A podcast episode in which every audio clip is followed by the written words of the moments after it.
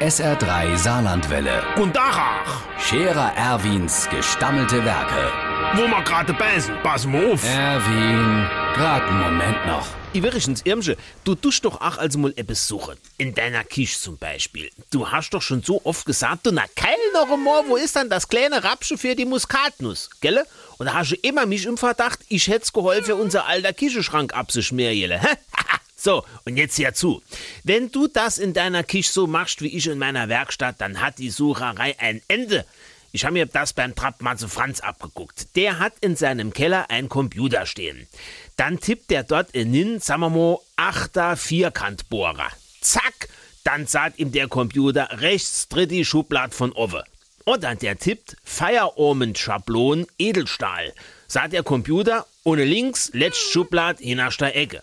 So habe ich das auch gemacht. Ich habe mein ganzes Werkzeug Kalatul, Kollaterakant, also ich habe alles aufgeschrieben in ein Heftchen.